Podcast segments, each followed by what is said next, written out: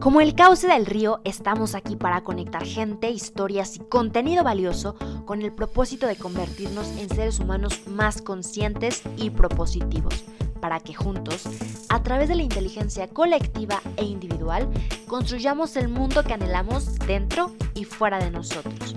Acompáñame por este viaje y transformemos nuestra realidad. Bienvenido a Cauce.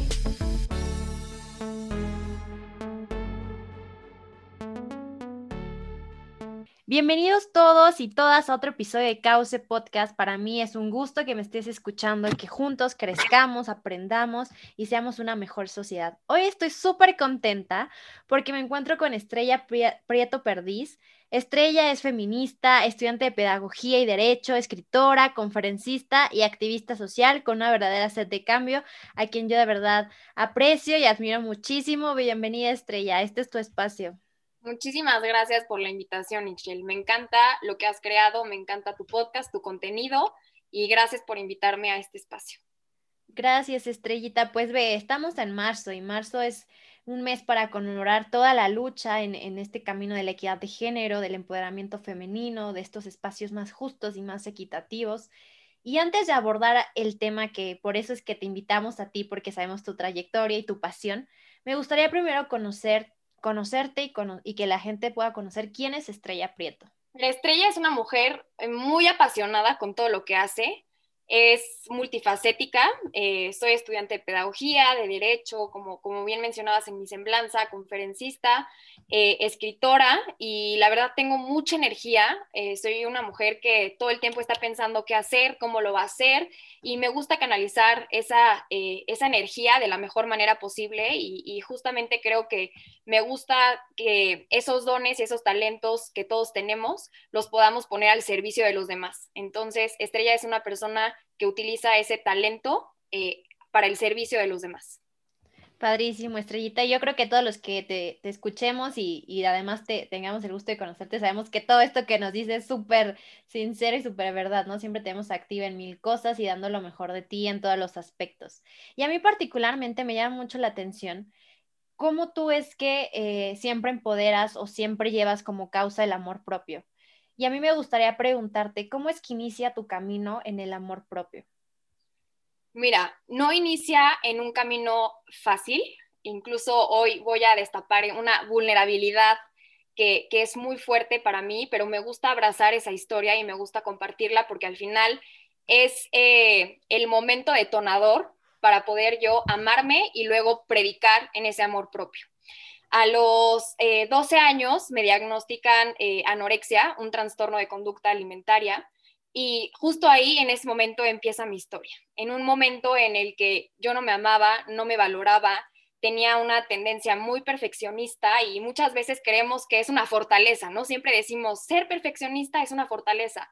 Para mí fue una gran debilidad y esa gran área de oportunidad que fue el, eh, el paso para amarme entonces yo tenía un control muy obsesivo eh, en muchos aspectos de mi vida y uno de ellos quería controlar mi peso, quería controlar mi manera de verme, porque justamente en mi salón, en ese contexto, en ese espacio, había mucha mucha presión, había, eh, se juzgaba mucho a la mujer y también poco a poco fuimos siendo contaminadas las niñas de ese salón, de ese grupo y una persona de, de, ellas fui yo, ¿no? Hay una frase que me gusta mucho de un autor que se llama Leonard Cohen, que dice que hay algo roto en todos nosotros y justo por ahí entra la luz. Y creo que justamente en ese momento que yo estaba eh, en pedazos, que estaba rota, ahí empezó esas ráfagas de luz a entrar en mi vida. Gracias a un equipo multidisciplinario, eh, con psicólogos, psiquiatras, eh, nutriólogos, empecé ese camino de amor propio, ¿no? Empecé a ver a mi cuerpo como ese templo que debía ser cuidado, respetado, amado y poco a poco, después de un año y de mucho dolor y de periodos muy complicados eh, en esos momentos de mi vida, poco a poco empecé a, amarme, ¿no? Entonces yo veo el amor propio como ese camino, como ese progreso, como, como esa meta, pero siempre viéndolo como ese camino diario que, que tú eliges con una elección de decidirte amarte, respetarte y cuidarte. Y en esos momentos, con ese camino muy duro, empieza, eh, empieza ese trayecto de amor propio a poder descubrir quién es estrella, a valorarse completamente e integralmente con todas sus dimensiones y empiezo a abrazar todo lo que soy, empiezo a perdonarme, empiezo a sanar. Y la verdad, eh, hoy en retrospectiva veo a esa historia como una historia completamente que agradezco porque conozco a muchas mujeres que conocieron el camino del amor propio no a los 12 años, lo conocieron a los 30, a los 40, a los 50 y yo lo conocí a una edad muy pequeña y empecé a valorarme, empecé a amarme y empecé a conocer este amor propio en un momento que era mi adolescencia, ¿no? Que adoleces muchas cosas, que eres muy vulnerable, pero siendo muy pequeña empecé en este, en este recorrido, en este trayecto y hoy al final es lo que predico con congruencia y a través de una historia que sí me fragmentó, que sí, que fue muy difícil, pero gracias a esos... Eh, a esas cosas rotas que estaban dentro de mí empezaron a entrar esas ráfagas de luz. Gracias, Estrellita, y gracias por la confianza de compartirnos algo tan personal, tanto a mí como a las personas que nos puedan escuchar y, y, abrazar con este amor la vulnerabilidad. Y esta frase que dices a mí realmente me encanta, me encanta y creo que sirve para muchas cosas, es algo que me gusta muchísimo y más también ahorita yo creo en un contexto tan complicado igual aplica, ¿no? O sea, tanto en lo personal, en lo colectivo, en mil cosas. Y me encanta cómo dices que el amor propio es un camino diario, ¿no? O sea, realmente se entrena, se predica todos los días, no es fácil, no quiere decir que todo el tiempo nos amamos, pero sí es buscar y, y hablarnos y trabajar por la, nuestra mejor versión todos los días. Y, y en este sentido, a mí me gustaría como ahondar un poquito en cómo descubriste tu vocación, que entiendo que va muy aparejada en este tema de amor propio, pero también en el tema empoderamiento de las mujeres. ¿Cómo es que descubriste esta vocación? Mira, a mí me gusta muchísimo la palabra vocación y siempre me, gusta ir como más allá de dónde viene esta palabra. Y esta palabra viene del latín, que es eh, vocare, que significa llamado.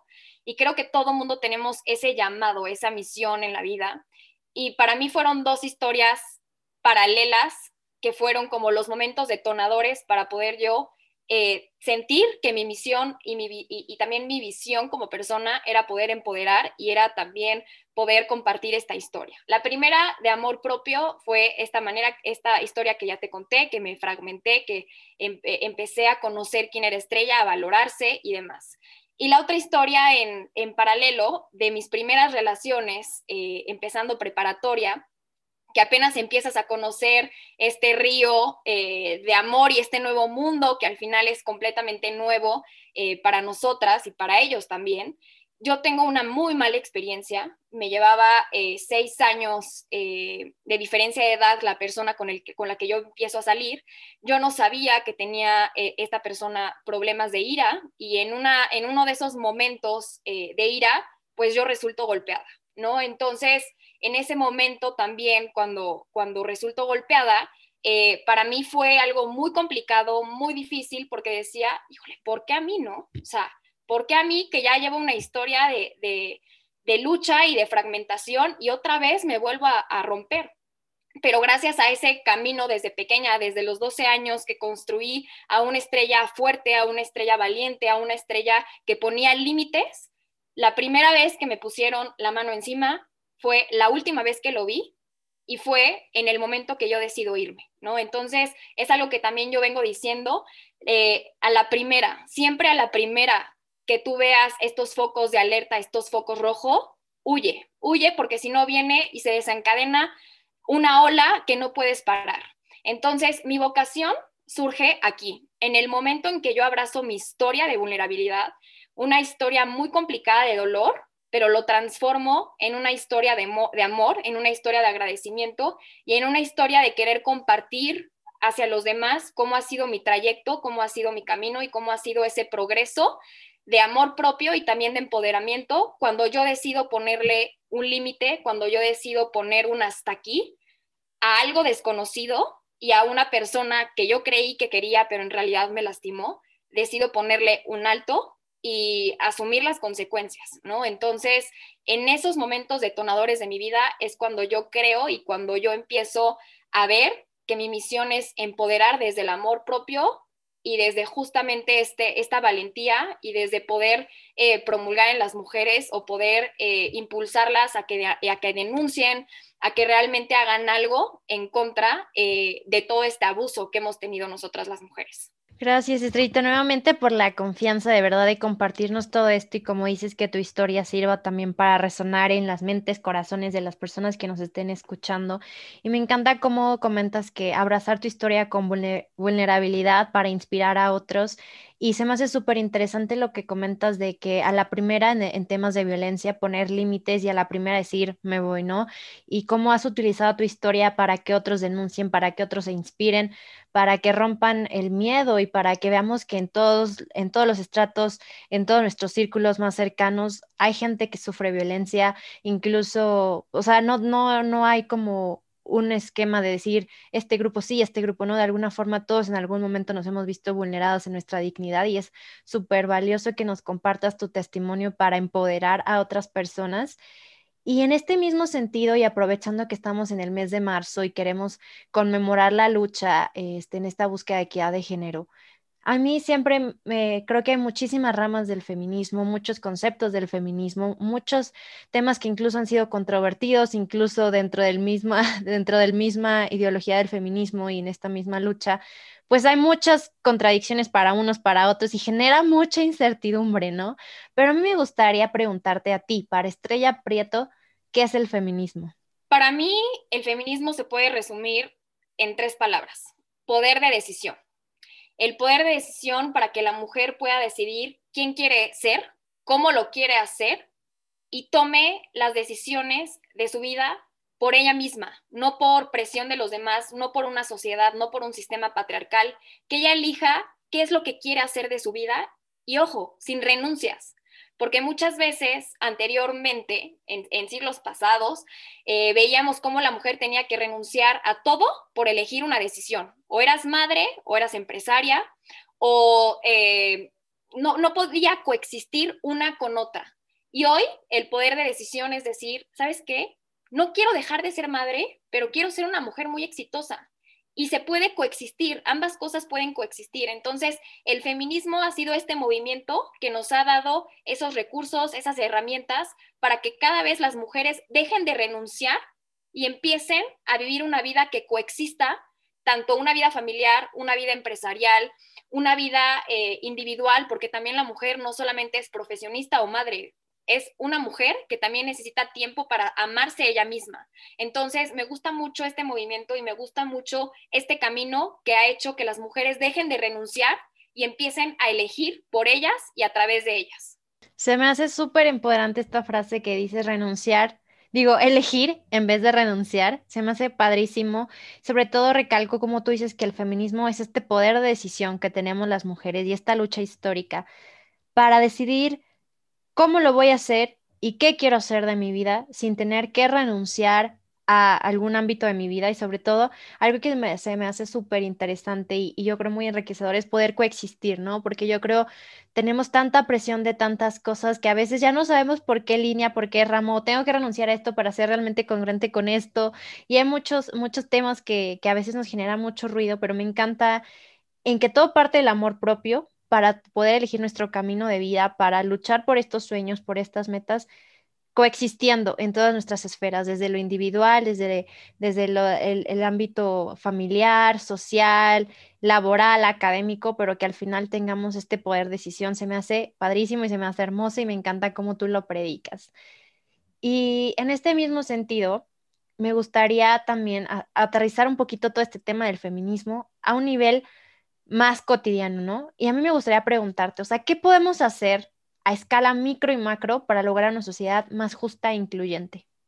Mira, yo creo que cada país, cada nación tiene problemas completamente distintos. Entonces, muchas veces nos comparamos con países, por ejemplo, Suecia, ¿no? Que es el primer eh, lugar eh, de, de, país en cuestión de equidad de género, y siempre comparamos las políticas que han hecho Suecia con México. Y tenemos que ver que Latinoamérica tiene problemas distintos a los problemas que tiene Europa. Entonces, siempre tenemos que partir desde nuestra cultura, desde lo que somos, desde nuestra historia, viendo esas fortalezas, esas áreas de oportunidad y yo creo que una gran área de oportunidad en México es la educación.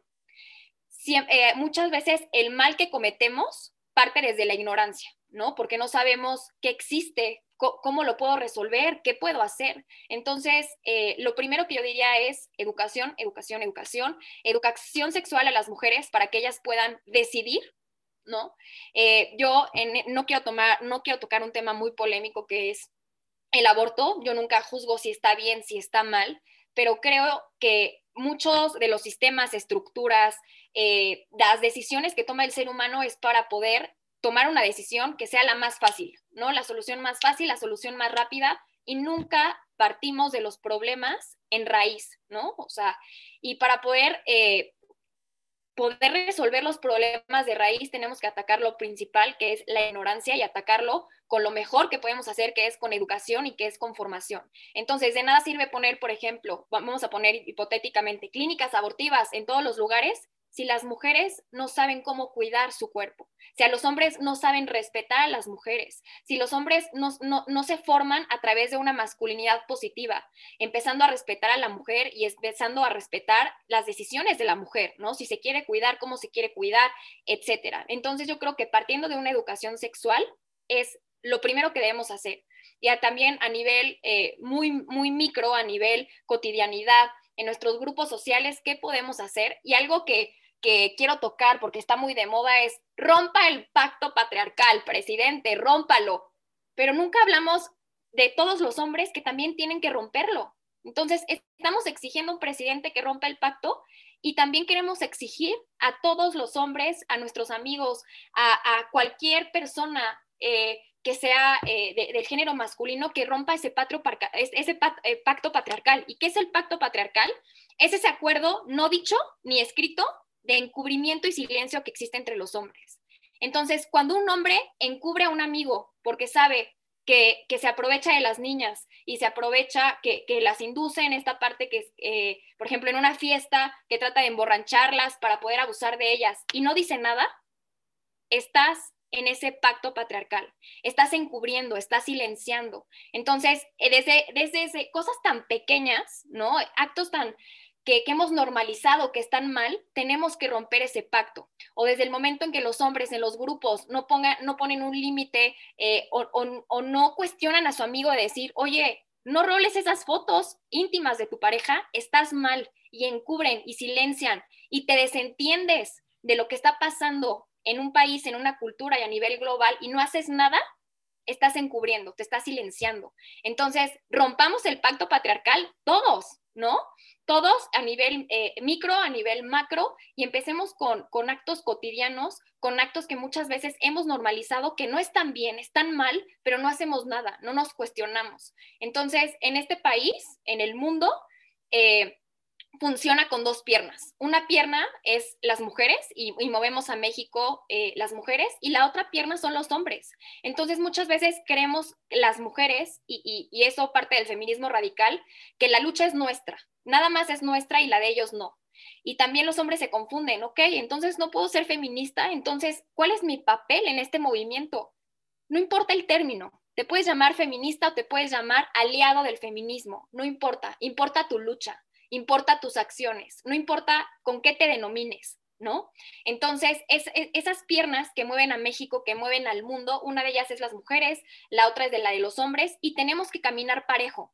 De nada sirve que las mujeres estemos en un ritmo completamente veloz si el hombre se está quedando atrás porque entonces no va a haber un equilibrio, no va a haber realmente, nunca vamos a llegar a esa meta que queremos, nunca vamos a llegar a ese desarrollo. Entonces, los necesitamos a ellos, a ellos que sean nuestros aliados y que rompan con ese, eh, con ese pacto patriarcal de esos actos cotidianos.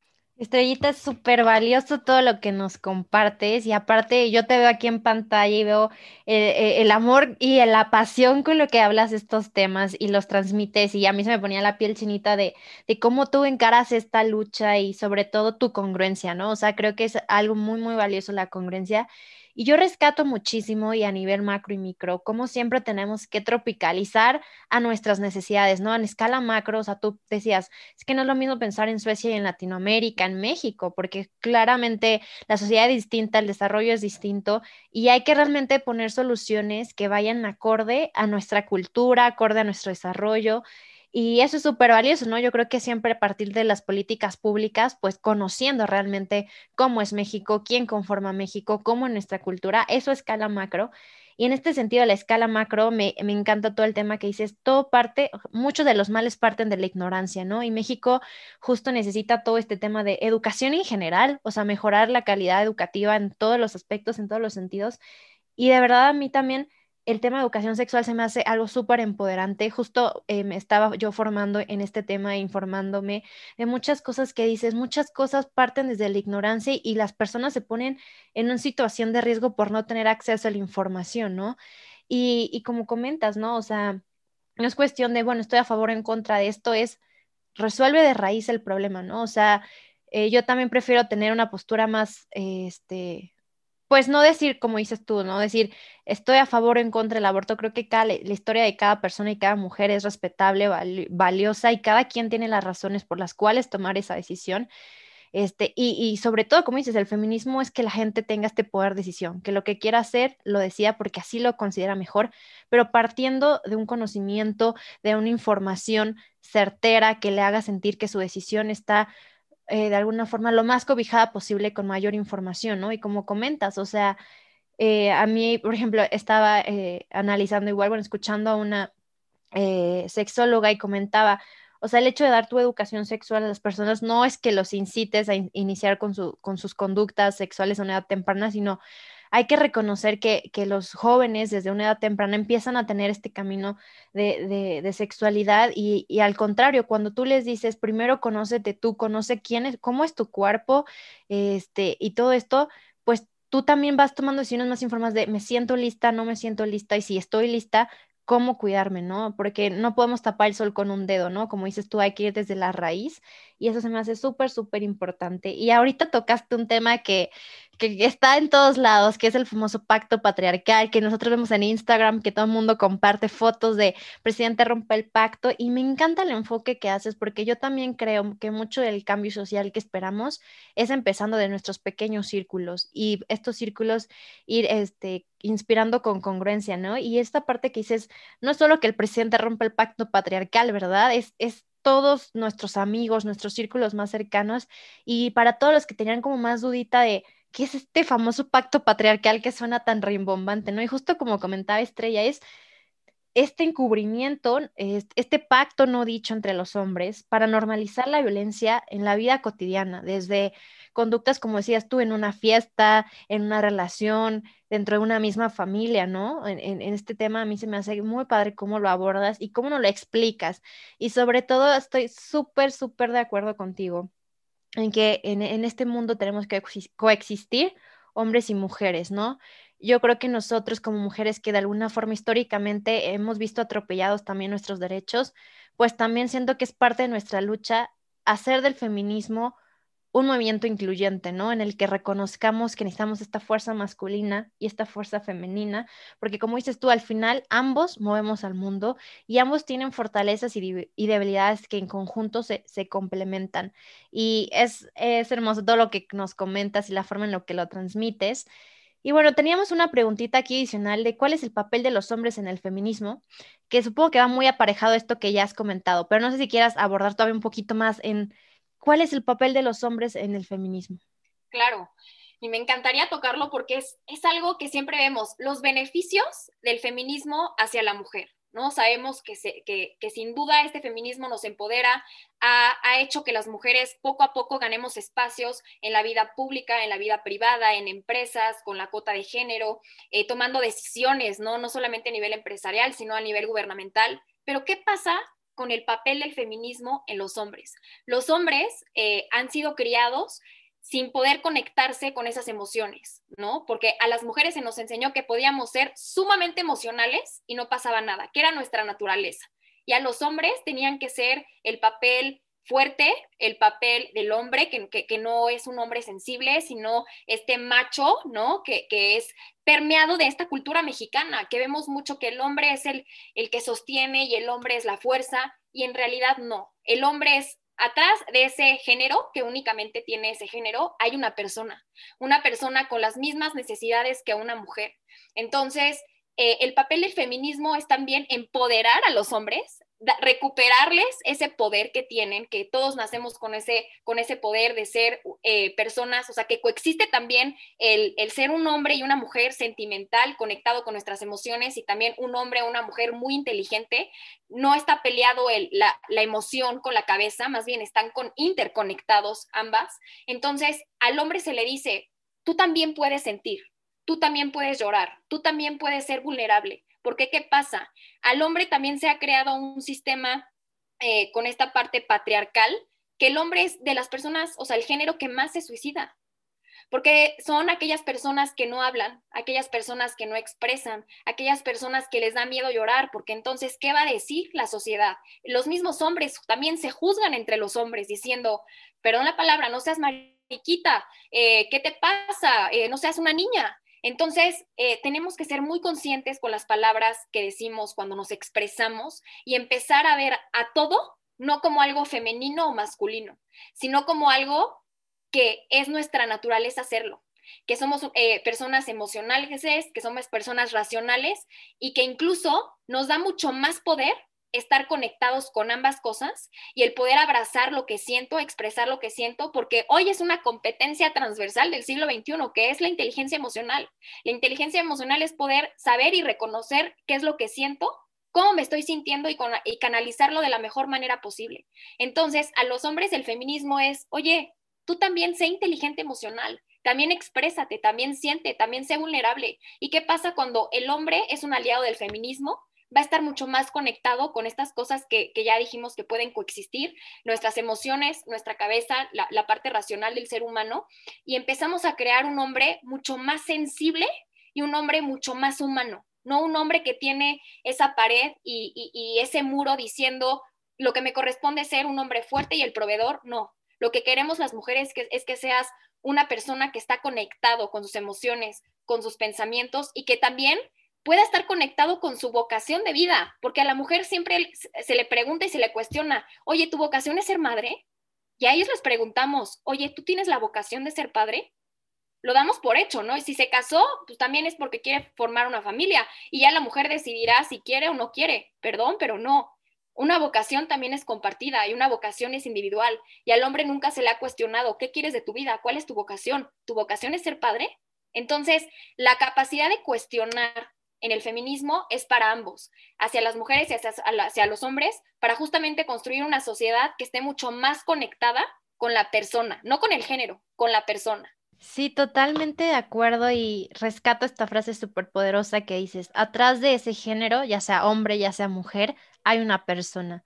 Y yo creo que cuando humanizamos todo esto, eh, es, es, muy especial y es muy vulnerable y es, es muy padre porque dejamos de tener de justo como dices, este esquema patriarcal no solo ha dañado eh, a las mujeres, sino también ha puesto una carga súper fuerte para los hombres en los que, como comentabas, incluso pues no se les pregunta sobre su vocación, no se les permite conectar con sus emociones, este, se les da un rol ya asignado del fuerte, del proveedor, ¿no? Y, y como, y, que, y como comentabas, súper sorprendente toda esta tasa de, de suicidios en los hombres porque pues no se les ha permitido, no se han permitido eh, sentir y conectar sus emociones y compartirlas, ¿no? Y yo creo que independientemente del tema de género, lo que comentas de la inteligencia emocional es súper valioso porque eh, se nos ha enseñado tal vez que pensamos que ciertas emociones son negativas y no, o sea, ya creo que todas las emociones tienen una razón de ser, pero como dices tú, hay que canalizarlas y, y me encanta cómo el hombre también,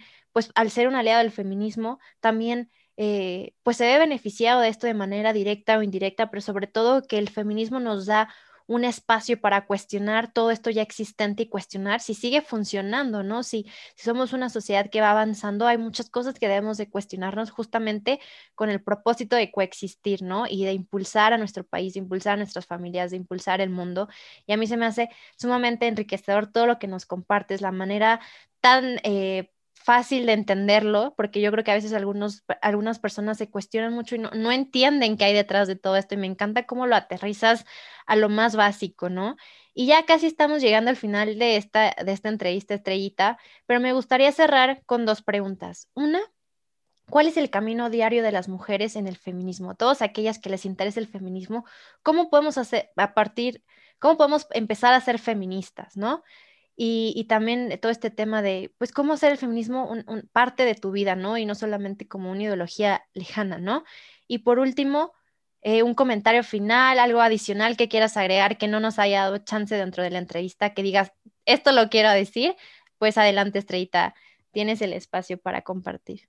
Muchas gracias. Pues yo creo que el camino de iniciación del feminismo no es como que te levantas un día y dices, ya voy a poner en mi Instagram, eh, soy feminista, ¿no? Yo creo que es justamente este acto de congruencia, que tú defiendas el hecho de ser mujer y que también te cuestiones todo lo que hoy tienes, pero lo que las mujeres anteriormente no tuvieron.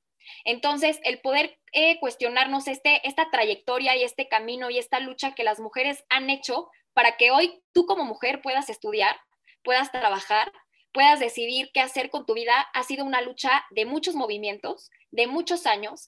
Y también hay algo que me gusta mucho, que, que yo lo veo así en forma de una imagen, es que las mujeres somos semillas en concreto, ¿no? Por mucho tiempo estas estructuras eh, pusieron a esa semilla en una tierra que no era fértil y poco a poco empezaron a echarle cemento, pero no sabían que lo que habían enterrado eran semillas, ¿no? Entonces, las semillas con esta fuerza y, con estas ganas de querer eh, expresarle al mundo que tenemos la capacidad para hacerlo, no simplemente decir, soy mujer, entonces denme un espacio, ¿no? Por capacidad. Hemos tenido tanta fuerza y tantos años con estos movimientos, con esta lucha, que, que recuperamos ese poder con tanta fuerza hemos quebrado esos caminos de concreto.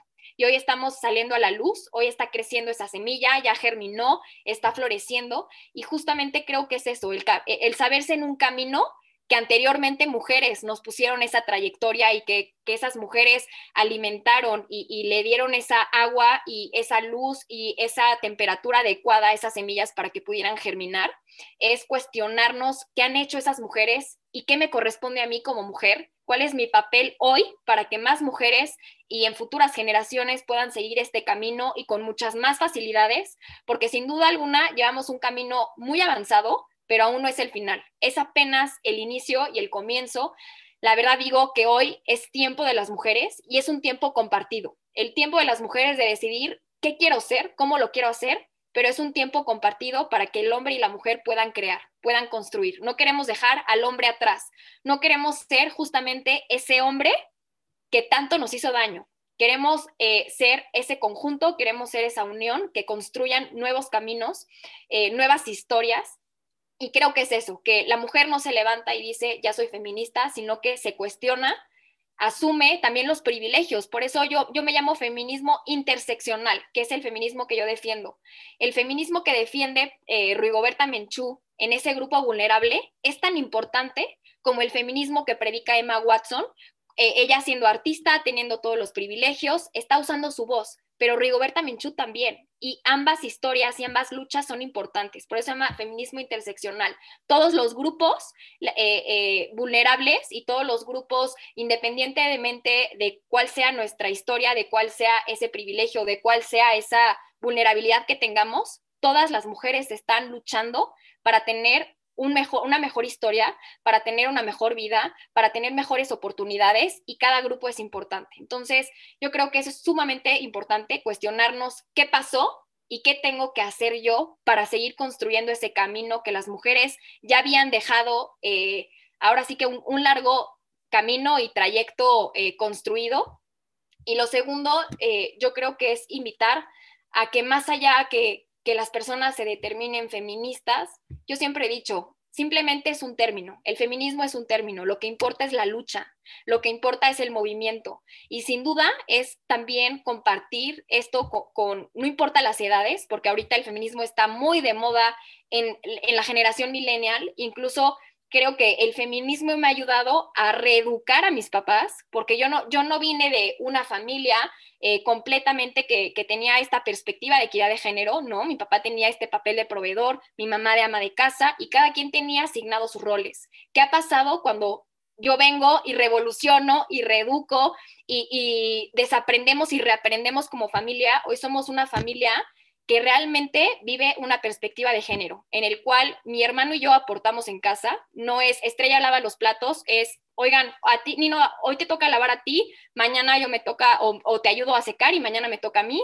y mi papá le ayuda a mi mamá en la casa y mi mamá tiene poder de decisión, no es mi papá por, el ser, por ser el proveedor, entonces nos hemos reeducado como familia y el feminismo ha hecho esto, que, que, seamos una familia mucho más incluyente, que seamos una familia en el cual cada miembro tiene poder de decisión y elección sobre su vida, en el cual mi hermano y yo tenemos las mismas oportunidades, no importa si soy mujer, si soy hombre, mi papá quiere que los dos seamos eh, personas exitosas y personas que trasciendan y que pongan al servicio de la sociedad sus talentos que cada uno de nosotros tenemos. Entonces, eso, invitar a que se unan a este movimiento, más allá de cómo se determinen si feminista, aliado del feminismo, importa la lucha, no importa tanto el concepto, y que nosotros como millennials, que tenemos mucho más información y que estamos mucho más empapados de esta perspectiva, de verdad, reeducar, empezar a desaprender y reaprender como familia en estas estructuras y llevar al feminismo a nuestra casa, a nuestra casa con acciones cotidianas que impactan de una manera sustancial para nuevas generaciones y que los hombres estén más conectados con sus emociones, con sus sentimientos. Queremos ver a hombres vulnerables, a mujeres también que estén conectadas con, ambas partes, con sus emociones y con, la parte eh, racional, con la parte de la inteligencia.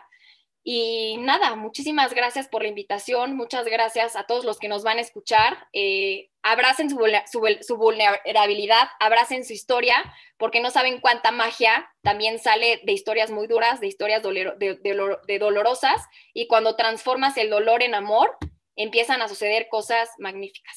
Estrellita, de verdad, gracias, gracias por tu tiempo, por tu historia, por tu testimonio, por tu conocimiento, por tu pasión que nos has transmitido ahorita me quedo con, lo que comentas, ¿no? Las mujeres somos estas semillas que pusieron en concreto y con esta fuerza y con esta capacidad hemos buscado florecer y me encanta como dices, es florecer en conjunto hombres y mujeres. La lucha, al final, no importa la etiqueta, importa la lucha, importa buscar espacios dignos para las mujeres, para los hombres y al final reconocer que detrás del género hay una persona es algo que me queda muchísimo de esta entrevista como comentas, partir del cuestionarnos, cuestionar nuestros privilegios, asumir nuestros privilegios y seguir eh, preguntando, decir, ¿qué más puedo hacer para construir espacios más dignos y equitativos para todos?